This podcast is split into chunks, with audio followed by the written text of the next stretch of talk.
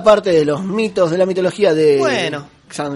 Dale, nos metemos otra vez a, a charlar un poquito en esta maravillosa sección que dimos a llamar El Reino de Virgoña, eh, donde encaramos muchas cosas que a la gente en los 90 sobre todo decía que era de Virgocho, jugar a los videos, mirar anime, estar encerrado en tu casa y ahora parece que es la onda, ¿viste? Es como Los nerds han dominado los, el los mundo. nerds están de moda y bueno, volvemos con la segunda parte de mm, la mitología en los Caballeros del Zodíaco, que salió muy buena la primera, yo la, la volví a escuchar y me auto tiro flores Está muy bien. porque eh, me pareció muy interesante lo que dije y bueno, voy a tratar de repetir hoy.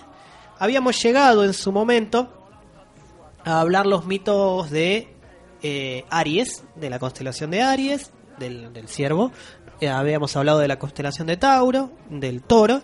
Habíamos hablado los gemelos, también fuimos eh, a, a contar un poco la historia de Géminis. Y terminamos en la constelación de Cáncer, el cangrejo, que peleó contra Heracles, si yo no recuerdo mal. Y lo subieron al, al cielo, al firmamento, que bueno, todas las historias terminan así, ¿no? Con un personaje del que hablamos, con una constelación, subiendo al cielo. Entonces, continuando la línea zodiacal, la elipsis, eh, llegamos después del cuarto, que era cáncer, seguimos y continuamos con la de Leo, que bueno, en los caballeros del zodíaco, bueno, sos de Leo, vos sos de Virgo, No, yo soy de cáncer. de cáncer. Ah, ya pasó el tuyo. ¿Ya pasó? Sí, ya sí, pasó, sí, ya pasó, semana hemos la hablado. Eh, Leo es representado por Ayoria y eh, que es eh, el, bueno el caballero del león, hermano de Ayoros de Sagitario, que después vamos a hablar. Arrancamos con un hermano y terminamos con el otro hoy. eh, Vine hasta Sagitario. Y bueno, Leo representa al famoso león de Nemea. ¿sí? Volviendo un poquito al tema de Heracles o Hércules, que lo habíamos mencionado en la primera parte de, este evento mitológico, em, Heracles se había alejado, se había apartado del mundo, según la mitología griega, después de haber asesinado a toda su familia, incluyendo a su esposa, a sus hijos y a sus sobrinos, porque se sentía mal por este hecho que había realizado y bueno, se había apartado del mundo para intentar no volver a repetirlo, ¿no? Un tiempo después, Heracles fue, vamos a decirle a Hércules directamente, Hércules fue encontrado por su hermano y este le aconsejó que vaya a ver a la síbila de Delfos para pedirle un consejo, una guía para poder volver a la sociedad. Justamente Síbila es la que le propone lo que son los famosos 12 trabajos de Hércules, que los vemos también representados en la película de Disney, cantado por Ricky Martin, eh, que son las 12 pruebas de Hércules, ¿no? Eh, anteriormente en la parte de cáncer habíamos hablado de la segunda prueba, que era la de matar al a Hydra y cómo el cangrejo de cáncer interviene en todo esto. Eh, pero antes de que pase la segunda prueba, por supuesto hubo una primera, que fue un lío bastante más grande, que era, em, bueno, justamente donde aparece el león, ¿no? De Nemea. Es el primer desafío de Hércules, que era matar a este leoncito, porque metía mucho, mucho miedo a la gente de- del pueblo. Entonces, Hércules va y le dice, mira, con vos todo mal, te estás metiendo con la gente, y el león le hace... Y él le dice, no, no puedes decirme eso, vamos a las piñas. Bueno, a las piñas, dale, le dijo el león. Según cuentan las viejas de barrio, hay dos teorías acá, ¿eh? Esto, esto está bueno porque viste que tenés la verdad y la Opiniones verdad. divididas. Opiniones divididas. Eh, el diario, tenés el Clarín y página 12. Según cuentan la- las viejas del barrio, el león de Nemea era hijo de Selene. Y quién si no, de Zeus también, ¿no? Que- Y otra vez vuelve Zeus a ser protagonista y padre a- de todos. El padre de todos. Y que eh, el león vivía en la luna y se había caído de allí a la tierra, ¿no? En realidad, lo que la mayoría cree y lo que parece que fue lo cierto de este mito es que el Michi era hijo de- del dios Tifón, que era el último hijo de la diosa Gea, que era la diosa de la tierra, ¿no? Por eso Pangea, ¿sabías? Por eso Pangea. Que la Pangea era la anterior. ¿Cómo se llamaba la tierra antes de separarse? Sí, cuando estaban todos los continentes unidos. Exactamente, ¿sí? Eh, la cosa, bueno, es que el león estaba ahí todo tranquilo en su, en su cuevita, no estaba molestando a nadie, Iba todo relativamente bien. hasta que empieza a ir todo relativamente mal, porque Hércules va a hacer lo que tenía que hacer, ¿no? La cueva tenía dos entradas, una principal y una de servicio, ¿no? Eh, digamos. Entonces, Hércules, ¿qué hace? Le tapa una de las dos puertas. entra por la otra y, bueno, lo agarra al gato medio distraído y con sus brazos, que eran los más fuertes del mundo, eh, lo acogota al león y así es como el león muere. Este, bueno, se termina este lío y el muchacho le pide permiso a Atena eh, para sacarle la piel al gato con las propias garras de este de este león, ¿no? O sea, bastante sádica la historia, ¿no? Porque con las propias garras del león, que pobrecito ya estaba muerto, lo usa para arrancarle la piel al propio león. Ah, y bueno, no tenía un cuchillo a mano. Aprovecha. Bueno, pintó. Sí. Era bastante MacGyver este Hércules. Sí, ¿eh? sí, se, las arreglaba bastante bien. Era argentino, lo ataba con Eh, alambre. Tenía exactamente. creatividad para solucionar. Con eso, Hércules, con la piel del león, se hizo una armadura, un poncho, un tapado de piel, como quiera llamarle, un ¿no? tapadito, un saquito. La pelea había estado resarpada, dicen, que estuvo ahí, mano a mano. La podría haber ganado cualquiera. Zeus eh, cuenta el mito que la vio a esta pelea desde arriba, tenía el codificado. Eh, sí, comiendo Y- pochoclitos. Eh, entonces, ¿qué hace? El dios sube al león, al, a, bueno, a esta bóveda celeste, digamos, ¿no? Al firmamento, Sí. para que pueda mm, recorrer el cielo tal como lo hacía en vida, pero ahora em, convertido en constelación. Y así es como nace la constelación de Leo, ¿sí? Sí. Hablando un poquito del caballero de Leo, que esto voy a empezar a agregar. eh, Leo iba a ser el protagonista de la serie de Saint Seiya. Mirá. No iba a ser el caballero de Pegaso. Sí. Eh, es el caballero que más joven llegó a ser a Santo de Oro. Eh, a los 8 años él ya era caballero de oro. Y la mayoría era a los 12, 13, 15. Él llegó muy muy temprano porque era el hermano menor de Ayoria. Entonces tuvo una- un buen entrenamiento, ¿no? Es tomado como uno de los más fuertes justamente por eso. Y es el único que le dio pelea a Saga, que es el villano y el más fuerte de todos, cuando era faltos- falso patriarca. O también cuando pelea con Radamantis en las puertas del infierno. Que, ¿Qué pasa ahí en las puertas del infierno? Esto capaz vos no lo viste. Lucho Radamantis era uno de los espectros de Hades que era uno de los tres más fuertes o el más fuerte de los villanos, ¿no? De los espectros. Peleó contra tres caballeros de oro en la puerta del infierno porque ahí el poder de los caballeros de oro se reducía al 10%. Y entonces pelearon los tres en desventaja. Les gana a los tres Sí. fácilmente. Pero el único que le da pelea, que se la banca un poco más Sí. y que le- se la hace difícil, aún con el 10% de su poder, Sí. es Ayoria de Leo. Ajá. Así que al lado de Mu de Aries y Milo de Escorpio que, que- que pierden rápidamente, eh, es como que se la bancó un poco más y ahí demuestran como que Leo tiene cosas más poderosas que los demás y bueno, dando a entender de que también por el, el hecho de que debería haber sido el personaje principal en su momento. Y para que no sean así las personas de- del signo de Leo, que son tienen una personalidad tan tan egocéntrica, como son los número uno de todo. Mm. Claro, es como lo- siempre los mejores, ¿no? Son siempre los mejores y no se bajan de ese pedestal auto impuesto. Está, pero bueno, acá por lo menos es válido, ¿no? Este pedestal. Igual no es mi favorito, Leo. Dicen que fue discípulo directo de su hermano Ayoros de Leo. Pero esto solo se ve en el anime, no hay confirmación de parte del manga. Pero si esto fuese cierto, sería el segundo caballero de oro al que le conocemos que el maestro que ha tenido. El primero fue Mu, que tenía a Shion de Aries, que es de la anterior Guerra Santa, y nadie más. Los caballeros de oro no, sabe, no se sabe quiénes fueron sus maestros. Pero acá podríamos tener el segundo, la segunda confirmación. Y por último, este dato está muy bueno y todavía no lo pude leer. Hay un manga spin-off a la historia alternativa que fue creado por un mangaka brasilero. ¿Qué es un mangaka? ¿Un, un- fanático? Como un. No, no, un mangaka es una persona que hace mangas. Ah, ok. Es como un.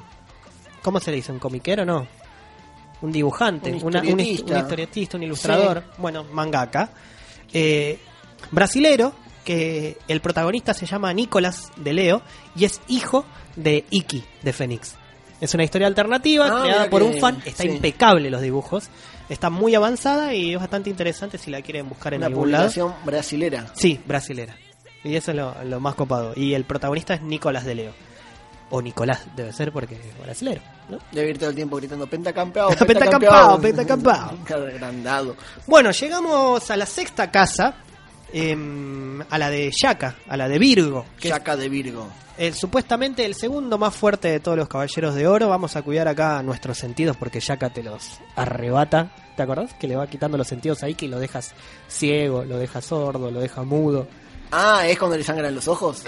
No, ese es Shiru. Ah, ese es Shiro. Eh, Ah, Iki, Iki de ah, Fénix. me confundí el nombre, está bien, sí, sí, sí. Hay un meme muy lindo que le dice, voy ahora te voy a sacar el oído. Y le dice, y ahora te voy a sacar la vista. ¿Qué? Le dice. que te voy a sacar la vista. ¿Qué? Eh, voy a tener que cambiar el orden de los sentidos Claro. que voy sacando. dice. Eh, bueno, llegamos a la mitad del recorrido. En la historia, Shiru sigue ciego. Yoga todavía está llorando por la mamá, pero bueno, llegamos a la casa de, de Virgo. Pero hablemos de la mitología, que es para lo que estamos, ¿no?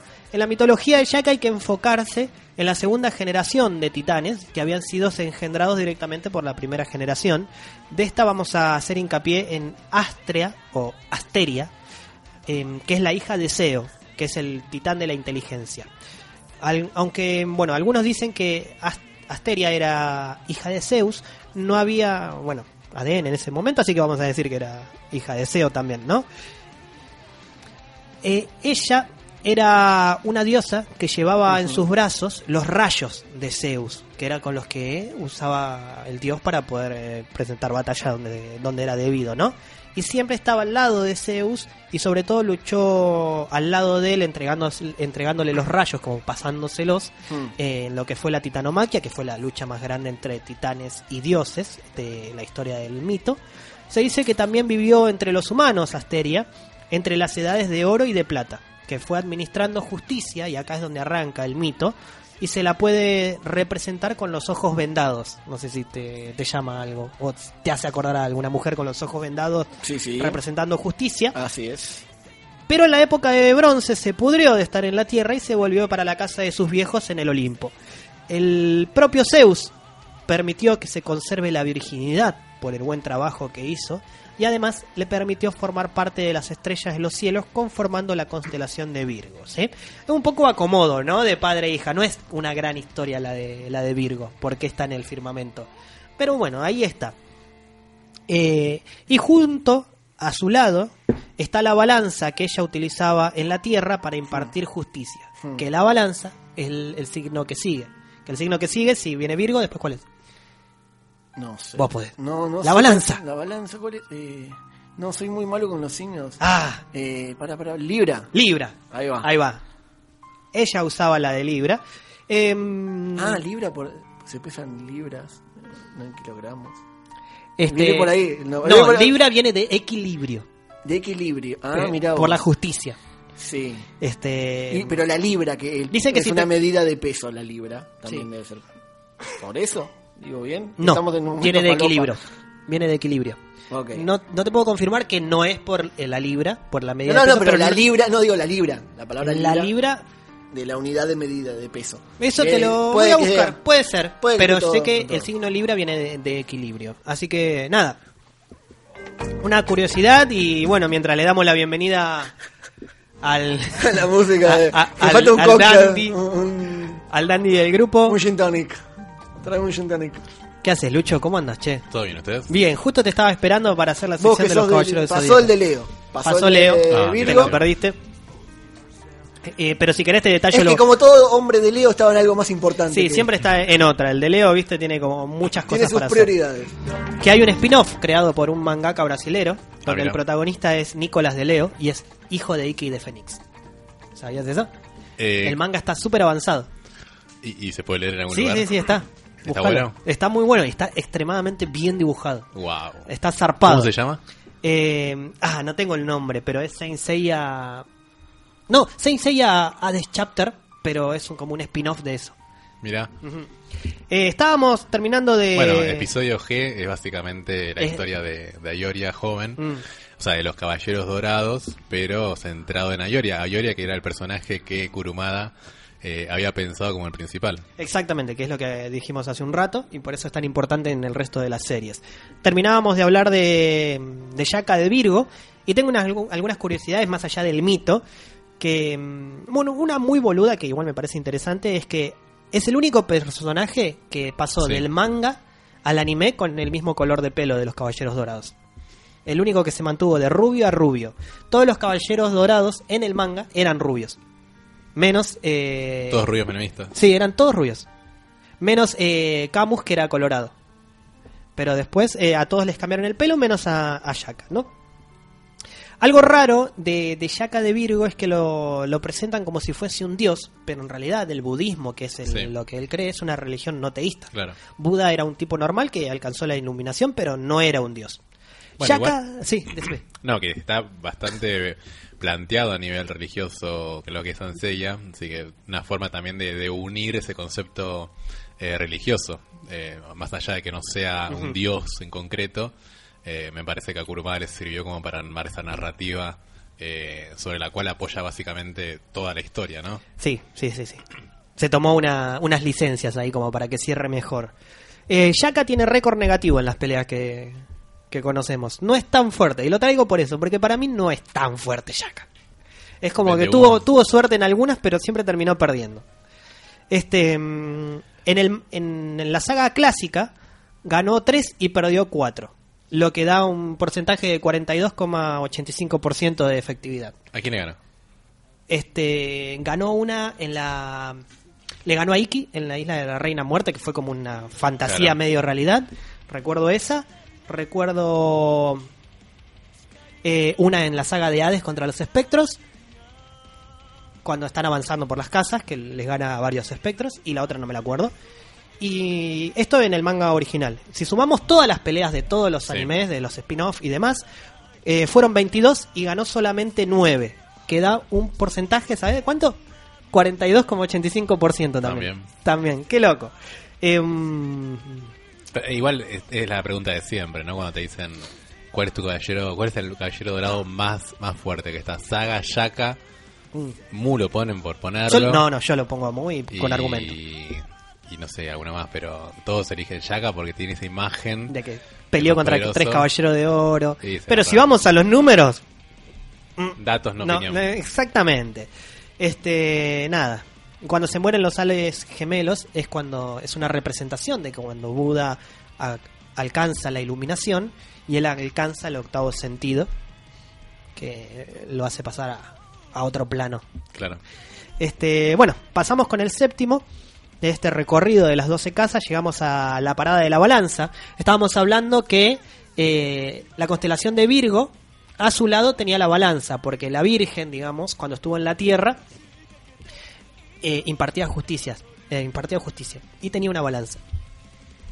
La balanza es la de, bueno, la del viejo maestro, la de Doco, y está justo al lado de la de la de Virgo. Esta es la única constelación que representa una cosa, un objeto, un ser que sea no animado. Eh, más o menos, bueno, ya había adelantado de dónde sale la constelación de Libra, que Zeus la sube en conjunto con, con Virgo, la tenía eh, Astrea en la mano y representa la- la justicia, ¿no? Eh, una cosita curiosa es que antes la constelación de Libra era parte de Escorpio y representaba las pinzas del escorpión. Y en la, mm, en la traducción del nombre al español la- Sí. es evidente, las estrellas son tres estrellas, la de Libra nada más. Eh, las tres tienen nombre de pinza. La traducción es pinza de, de arriba, pinza de abajo, una cosa así. Em, irónicamente, a lo que es la historia de los Caballeros del Zodíaco, está considerada como la constelación más joven de todas Mirá. las 12 del Zodíaco, de las de oro. Lo que contrapone, y no de casualidad, la edad del portador de la, de la armadura Doko, que es eh, el más viejo de todos. Em, hablando de Doko, algunas curiosidades. Que, Pero cuando vuelve a, a su anterior formato, eh, es un pibe. Sí, pero los años pasaron.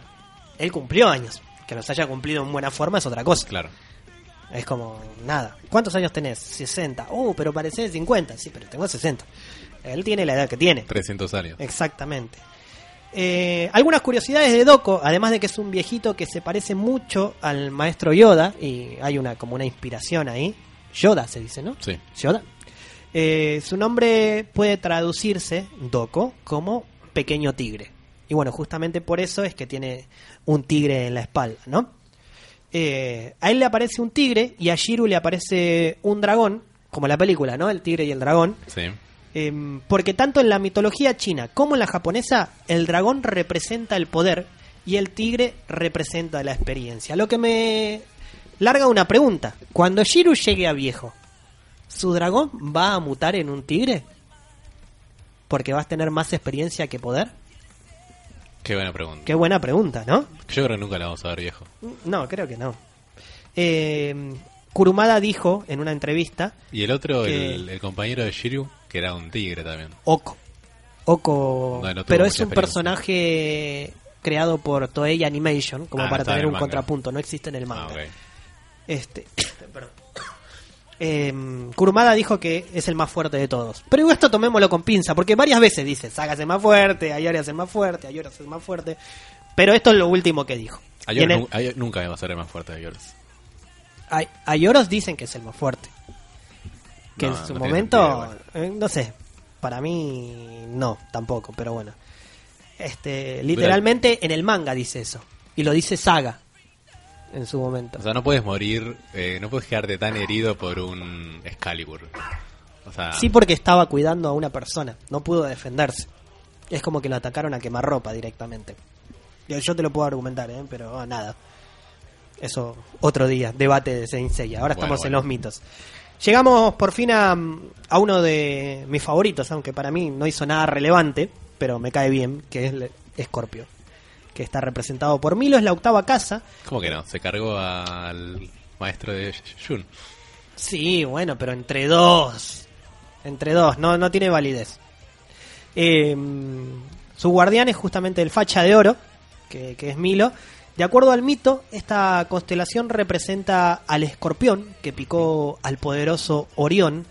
La versión más conocida de esta historia dice que en una calentura que le agarró el chabón tenía, Orión tenía problemas de, de violencia, ¿viste? Como que se sacaba. Sí. Pero un día se sacó y mm, vaya uno a saber por qué y se arrancó los ojos directamente. Y vaya, iba caminando a ciegas y no va que el Gil va caminando y pisa al escorpión. El escorpión lo pica y así es como Orión muere. Y eh, esto, si querés, sumátelo al decálogo de muertes extrañas. Catálogo. Decálogo. Sí. Este, mm, tras enterarse de esto, los dioses deciden elevarlos a los dos al firmamento, pero bastante alejados el uno del otro. Tal es así que cuando se puede ver a la constelación de Escorpión en el cielo, la de Orión desaparece. No se pueden ver nunca las dos al mismo tiempo, como si Orión corriese por su vida escapando de volver a ser picado. Eso está, está muy bueno. Eh, otra versión nos cuenta que mientras Artemisa cazaba por el bosque, Orión trató de mantener relaciones sexuales no consensuadas con ella. Al verse ella acorralada, le pide ayuda al escorpión, que de misma forma mata al gigante en esta historia, y en agradecimiento a la diosa Artemisa, decide hacerlo una constelación. Justamente la constelación de Escorpión es una, tiene una de las estrellas más brillantes del firmamento, que es la estrella alfa de esta constelación, que es Antares, que bueno, es el, según el manga, es la, el poder de, de Milo, es el que más dolor genera en el cuerpo del caballero que es atacado con aguja escarlata. Eh, no es el poder más poderoso, no sé si me explico. El que más duele. Es el que más duele. No es explosivo, sino que te Mm. va matando lentamente. Pero es muy doloroso porque es como más agónico que otra cosa. Por el Galaxian Explosion de, de Saga te hace explotar en mil pedazos, no te enteraste que te moriste. Pero este sí. Eh, por lo general, igualmente, según el, el glosario de los Caballeros del Zodíaco, dice que todos mueren antes de llegar a recibir la decimoquinta aguja que es Antares. Y Menos yoga. menos yoga. Y hablando de yoga, Milo iba a ser el maestro de yoga según el manga original. Y lo terminó cambiando Kurumada por Camus de Acuario porque tenían una relación un poco más afín Y tenía más sentido. entre los poderes que cada uno utilizaba, y agua y hielo, ¿no? Pero por eso también está esta relación de afinidad entre Milo y Yoga y entre Milo y Camus, que son muy amigos también, ¿no? Eh, llegamos al noveno y último, ya hicimos bastante, habíamos arrancado con el hermano menor, con el león de Ayoria, y ahora llegamos al noveno templo, que es el templo sin guardián, el templo de Sagitario, ¿no? En su momento, el guardián, como decía, fue Ayoros, hermano de Ayoria, quien cuidó la novena casa, pero bueno, hubo algo de sangre en el medio, un Pasaron poco de cosas. golpe de estado, una cosita así. Quisieron matar al, a, la, a la heredera al trono y se prendió fuego todo, ¿no? La mitología de Sagitario generó mucho debate y hay muchísimas versiones. Es una historia realmente muy rica que tiene un montón de, de mitos, pero nada, agarré un par nada más. Vamos con la que es más aceptada. Según el mito, Cronos acosaba a una ninfa llamada Melira, quien para escapar de sus insinuaciones se convirtió en una yegua para poder correr más rápido y escapar. Sin embargo, Cronos también se convirtió en un caballo y la corrió y la corrió hasta que la alcanzó y, bueno, hizo lo que cualquier violador hace, ¿no? Sin consentimiento de ella. Cuando la esposa de Cronos, Rea, se entera de esto, él se escapa, dejándola sola a Melira, quien aturdida por lo sucedido se refugia en una montaña y tiempo después da a luz a Quirón, que para sorpresa de nadie em, nació siendo mitad humano y mitad caballo, ¿no? Impactada por esto, Melira abandona a su hijo, ella lo deja ahí, lo abandona a su suerte, pero más tarde el dios Apolo, que se entera, vaya uno a saber cómo, lo adoptó y le transmitió toda su sabiduría. Incluso la propia Artemisa, una propia diosa, lo instruye a Quirón en el arte de la caza y la medicina, transformándolo como en un super caballo, hombre, hombre caballo. Sí. A diferencia de otros hombres caballos, este era bastante bueno, incluso fue maestro de personajes muy grosos de la mitología como Hércules, Jasón, Aquiles, Castor, Pollux, Teseo. Em, todo estaba yendo bastante bien para el tipo, ¿no? Estaba ahí en el cielo, todo contento, bajaba a ayudar, a entrenar, qué sé yo. Hasta que todo se pudre porque un grupo de centauros salvajes en un momento secuestran a varias mujeres y Hércules al enterarse de esto sale a cazarlos. Hércules, eh, discípulo ¿no? de, de Quirón. Sí. Con tanta mala suerte que la persecución llega hasta donde estaba Quirón viviendo en ese momento, todo tranquilito, en una cueva. Él sale a ver qué onda, porque tanto quilombo afuera. Y no va que con tanta mala suerte se come un flechazo envenenado de Hércules con la sangre de Hidra que transportaba esta flecha. Y mm, se la lanzó Hércules porque lo confundió con uno de los centauros malvados. El problema no terminó acá porque Quirón era inmortal, por lo que la flecha no lo iba a matar. Pero sí le generaba un dolor de la gran flauta porque estaba envenenada. Entonces a Quirón le dolía, le dolía, le dolía, hasta que un día dijo, no, no quiero que me duela más. Fue al Y- médico. eh, no, no había médico de caballo hombres en ese momento. Decidió cederle su inmortalidad a Prometeo. Y acá es cuando Prometeo pasa a ser un, de un semidios a un dios, digamos, ¿no? Un- o un semidios inmortal, vaya uno a saber cómo le pusieron. Zeus consideró que luego de morir Quirón, después de esto, el nombre de él no debía caer en el olvido y ahí es donde pasa a formar parte de la constelación de Sagitario, donde se ve con mucha imaginación porque no tiene sentido lo que vieron. Eh, se ve parte de su arco y parte de su flecha, ¿sí? Y hasta acá el mito de eh, Sagitario. Y cerramos, cerramos porque ya está, mira, viene bien de tiempo y todo. Curiosidades, algunas chiquitas de Sagitario, hay muchas. Kurumada, el creador de los Caballeros del Zodíaco, es del 6 de diciembre, por lo tanto es de Sagitario, por eso es tan importante. Pero en le puso.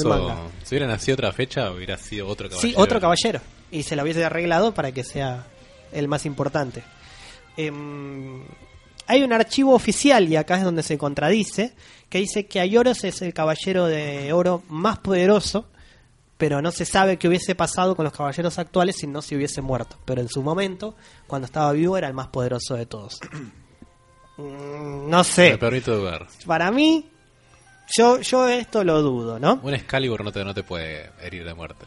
Ojo por, que- más, por más en bola que estaba. Pero estaba en bolas y llevaba una persona. No se pudo defender. Y si sos el más poderoso, eso no te debería eh, haber afectado tanto. No llegó a levantar Igual el cosmos yo creo rápido. que cada vez lo banco más a Saga en el- la decisión de, de él De matar. de matar a Atena y ser el, el, el quien tomaba la posta en el santuario y que todos se dirigieran porque Atena la verdad que Y no, no fue, no es como, como dirigente no es muy buena. Atena. No, no, No es muy buena, nada. toma decisiones bastante apresuradas. hace todo mal Mm. si no fuera por Ah, los, El pueblo sufre mucho. si no fuera por los de bronce que la van a buscar todo el tiempo. No se sabe cuidar sola. Es un tema, Atena, ¿eh?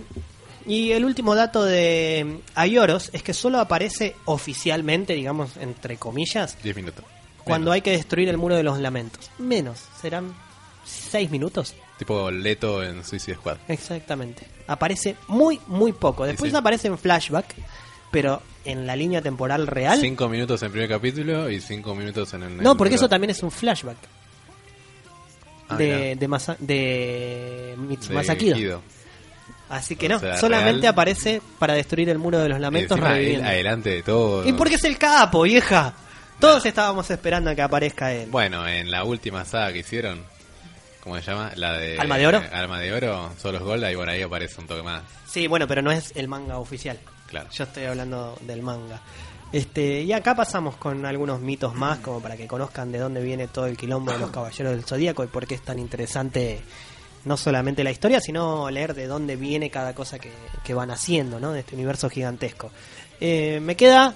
¿Qué me queda? Capricornio, Acuario, y Piscis. para una próxima entrega. Dale. Se las podemos mandar por mail. Se la mandamos por, por. WhatsApp, en Sí. audio, eh, 20 minutos. Sí, sí, sí, lo preparo para la página o algo. Lo tendremos Mentira. en una próxima entrega. Este, Reino de Virgoña y los mitos. Acá pasó el reino de Los Virgoña. caballeros del Zodíaco que están en Netflix. Sí, están en. Netflix. Y Así que bueno, vayan y visiten ahí se van a enterar qué es lo bueno. tanda.